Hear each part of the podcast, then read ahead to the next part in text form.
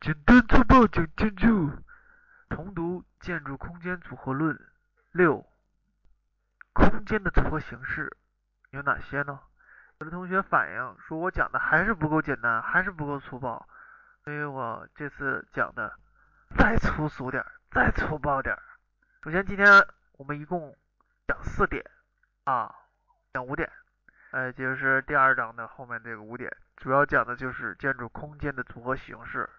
第一条，用一条专供交通联系用的狭长空间走道来连接各个空间的组合形式。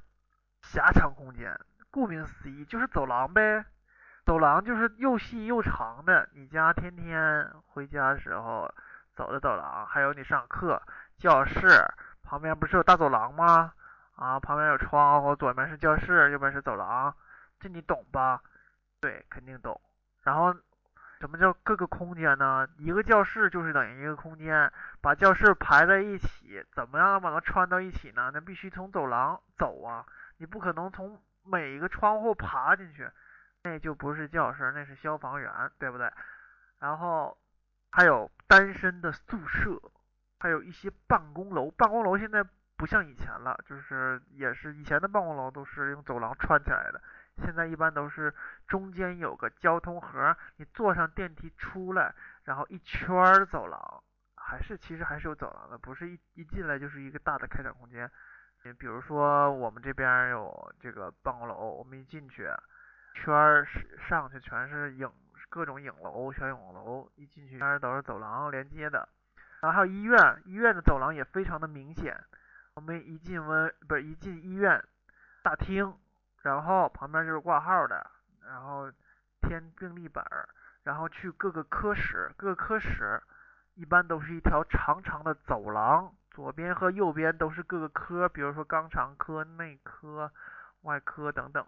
是第一条，用一条专供交通联系的狭长空间，就是走廊、走道来连接各个的空间。第二个。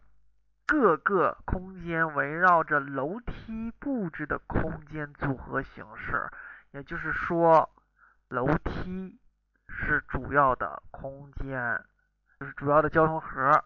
大家从楼梯上去，然后上到各个空间里，这种好处是什么呢？非常的适合人简单活动，又得保证安静的住宅里。用的比较多，就比如说你家是个跃层啊，你你要上到二楼，基本上就用这个楼梯来连接，你不可能直接跳到二楼去，那是蜘蛛侠，你也不可能就是从上面这个坐个电梯，你家你也太奢华了吧，一个二层的啊这个跃层，你就要坐个电梯溜一下上去，所以说二楼和一楼。有这种楼梯连接来连接两个空间，嗯，也有的同学说有爬梯啊，爬梯其实顾名思义，它也是一个交通空间，是第二条，使用各种空间围绕楼梯来布置，楼梯就是核心点。第三个，以广厅直接连接各种使用空间的空间组合形式。广厅顾名思义就是一个大厅、大堂。特别的爽，特别的大。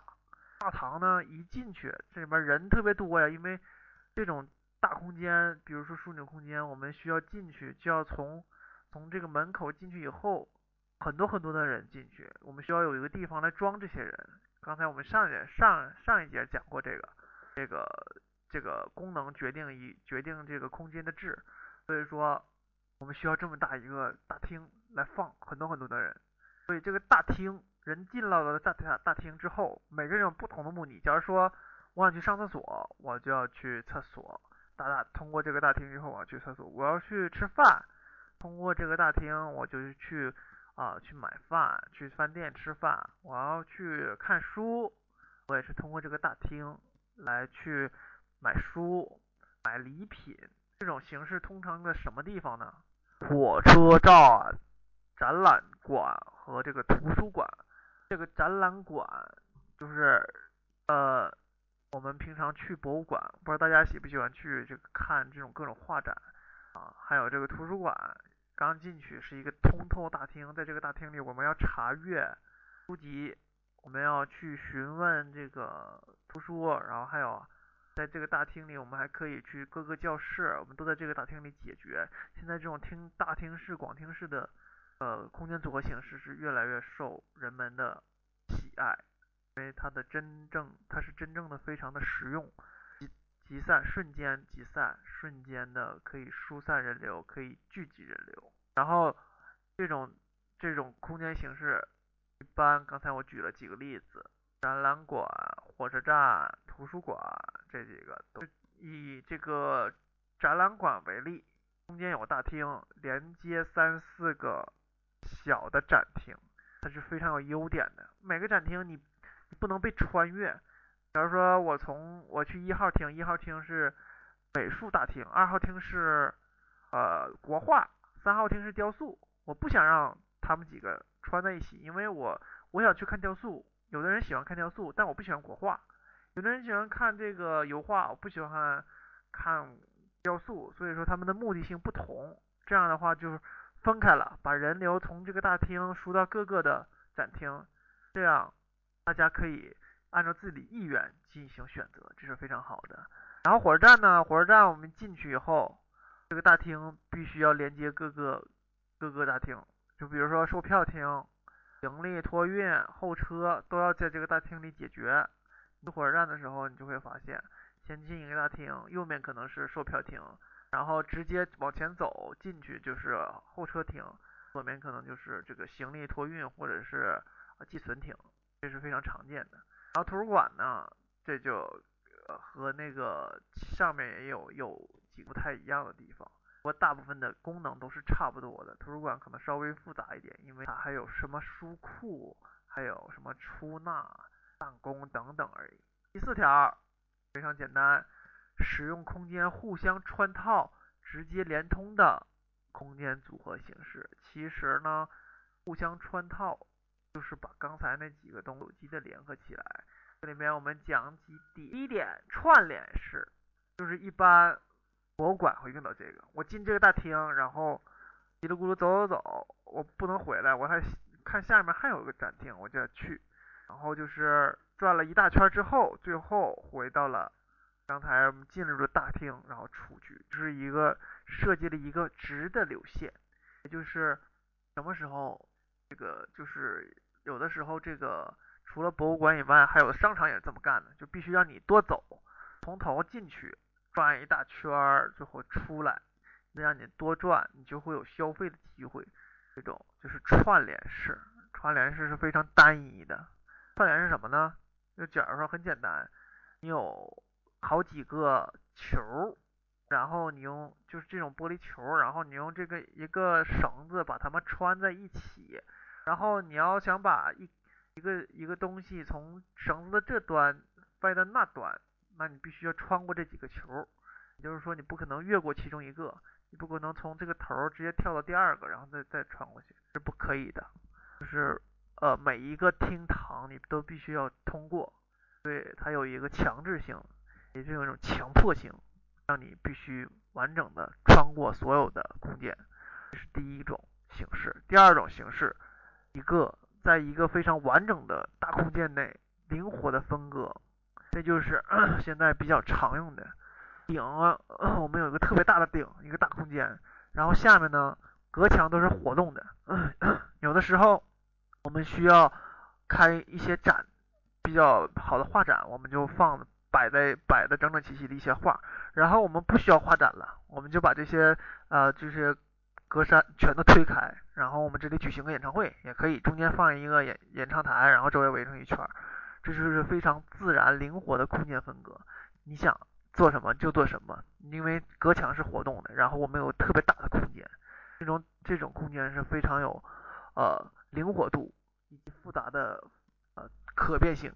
第三个就是在一个大空间内沿着柱网对空间进行分割，因为有的大空间它是不得不用梁柱体系的。所以说里面就有柱子了，当跟刚才我说的上一种大空间，呃，基本是用什么网架结构，或者是什么行架，或者是球壳，或者是悬索结构那种特殊的结构，比较牛掰的。但是那种东西造价比较高，比如说体育场、体育场那种封闭型体育场、大型体育场和万人那种室内体育场的那种特殊的结构，可能就花费就要巨大、昂贵。一般来说，我们都用的是梁柱体系。有梁有柱或者是其他的，一般都是一些商业建筑和大型的百货公司会用这种形式。所以说这是第三种。我刚才说的第四大类，使用空间互相穿套、直接连通空间的组织形式里，一共三种。再重复一遍啊，第三种是什么？串联，然后是大空间灵活自由分割，然后是大空间内有柱网。沿着这个柱子进行分割。最后一个，第五条，以大空间为中心，四周环绕着小空间进行组合分那个组合形式，空间组合形式。这种也是其实是前几种的这种呃类型的一种组合和变化。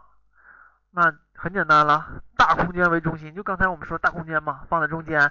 四周环绕小空间，再放四个小的，然后你可以给它们串的串联在一起。先必须通过四个小的空间，然后再进到大空间。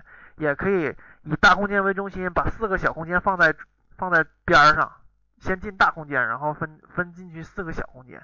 这种形式是非常多的，其实就是我们掌握了其中几种。方式，然后就可以灵活的运用，举一反三，触类旁通，这东西其实是很简单的。然后今天就差不多讲这儿，我再回回头再回顾一下今天讲东西。这东西呢，就是空间的组合形式，就是也就是说白了，就是我们以前呃用这个线来用一根绳子来绑各个画片或者什么。或者打结都可以了，就是我们把一个摆积木一样的东西，把积木就相当于这个空间，就相当于这个积木，我们怎么样能把它们摆的合理呢？就必须得让这些啊死的这些积木块儿给它们连成一条线，也就是像我们平常打个比喻来说，我们打篮球，打篮球五个人非常牛逼啊，中锋也很猛啊，打前锋也爆。然后得分后卫也超牛，呃，每个人都有强大的个人能力，但是他不一定能这个球队非常强，需要一个牛的控球后卫来组织穿穿插整个这个队伍，来来为他们输送炮弹。他们其实把传球可以比喻成这个这个联系交通联系，这样就更好了，更好理解了。我们控球后卫。把球传给小前锋，小前锋传给得分后卫，得分后卫传给大前锋，大前锋传给中锋。这个其实道理和这个呃交通联系是一样的，球就相当于这个交通联系啊，这个能大家可以明白。然后一共有我们一个今天一共讲了四个，第一个就是狭长的空间来连接各个空那个空间形式。举的例子是学校的教室旁边的走廊，就是这个狭长空间，旁边就是教室，教室就是一个单个的空间。我们用这个走廊连接各个空间，你去教室看一眼，你就能明白这是什么意思了。第二点，用楼梯作为核心来连接各个空间的组合形式，可以去看看跃层，跃层的楼、复式楼，一个家里边有一层、两层连接在一起的。这通过爬楼梯才能上去，如果你不爬楼梯，你可能根本上不去的。其实不光是这种，其实是那个普通的住宅都是这种，你在外面都是通过楼梯的形式来上去。多层住宅我说的是啊，没有没有这个电梯的这种情况下，我们一般爬楼基本上是从楼梯爬上去的，用楼梯来连接各个屋子，所以说这是楼梯来布置。用楼围绕楼梯来布置的空间组合形式。第三点，用广厅来连接各个空间组织形式，也就是中间是大厅，旁边连接各个其他的小小小的空间。举个几个例子：展览馆、火车站、图书馆等等等等。第四点，使用空间相互穿套、直接连通空间的组合形式。刚才我说了，其实第四点就是前三种的一种呃联合。这第四点里面有三条，第一条串联式，我刚才说了，就是博物馆，我必须从这端走到那端再出来，形成一个回路。你可以想象一下，把这个呃空间形式想象成一个 U 字形，我必须要从这个 U 字形这头走到那头啊，他们他们必须要回到一个大空间里，这是串联。第二个是自由灵活的分割大空间，在一个万人体育场里面，你可以随便的摆，我这里面可以摆篮球馆、冰球馆、羽毛球馆、排球馆，各种摆设都非常的好啊。非常灵活。第三个就是有有柱子的空间，就比如说商场，它很大，但是它有柱子，啊，柱子旁边是不是就得摆那个卖化妆品的？那边可能还摆超市，那边可能摆各种卖衣服的，它就围着柱子摆。这是第三种，第三种情况啊。然后最后第五条，以大空间为中心，四周环绕着小空间的组合形式，这个哪里多呢？电影院、剧院。体育场，还有这个，你们可以去看看什么航空站，还有那个什么世博会也有这种形式。其实电电影那个大的剧场，还有体育馆都非常非常的符合这条大的空间为中心，四周环绕小空间。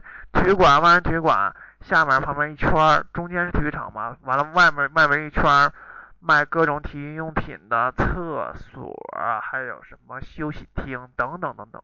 今天就讲到这里，我们下周再见，拜拜，拜拜。